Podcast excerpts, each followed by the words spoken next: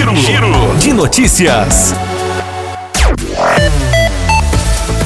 De acordo com os dados do último boletim epidemiológico da Covid-19, divulgado na noite da última sexta-feira, dia 15, o município de Rio Paranaíba não havia registrado novos casos da doença e permaneceu durante o fim de semana com 1.459 casos confirmados e 1.421 casos recuperados, sendo três pessoas em isolamento domiciliar. 28 pacientes estavam sendo monitorados pela equipe de saúde e apenas um aguardava o resultado do exame.